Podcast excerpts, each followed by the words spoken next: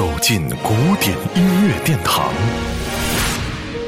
感受无限音乐魅力。民江音乐 iRadio 爱听古典。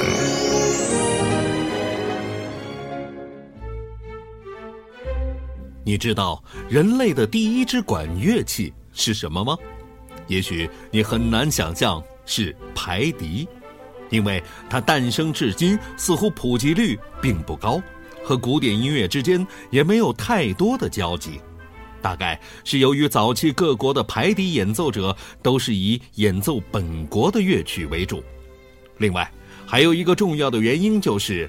排笛是一种非常非常难以驾驭的乐器，演奏排笛只能用一张嘴和靠手的移动来改变音阶，更要在非常快速的情况下完成一根管子吹两个音的技巧，难度可想而知。台湾著名的排笛演奏家张中立，自1994年至今已经推出了十六张排笛专辑。期间也多次在欧洲巡回演出。接下来，今天我们要聆听到的就是张中立的一首非常温情的排笛作品《念故乡》。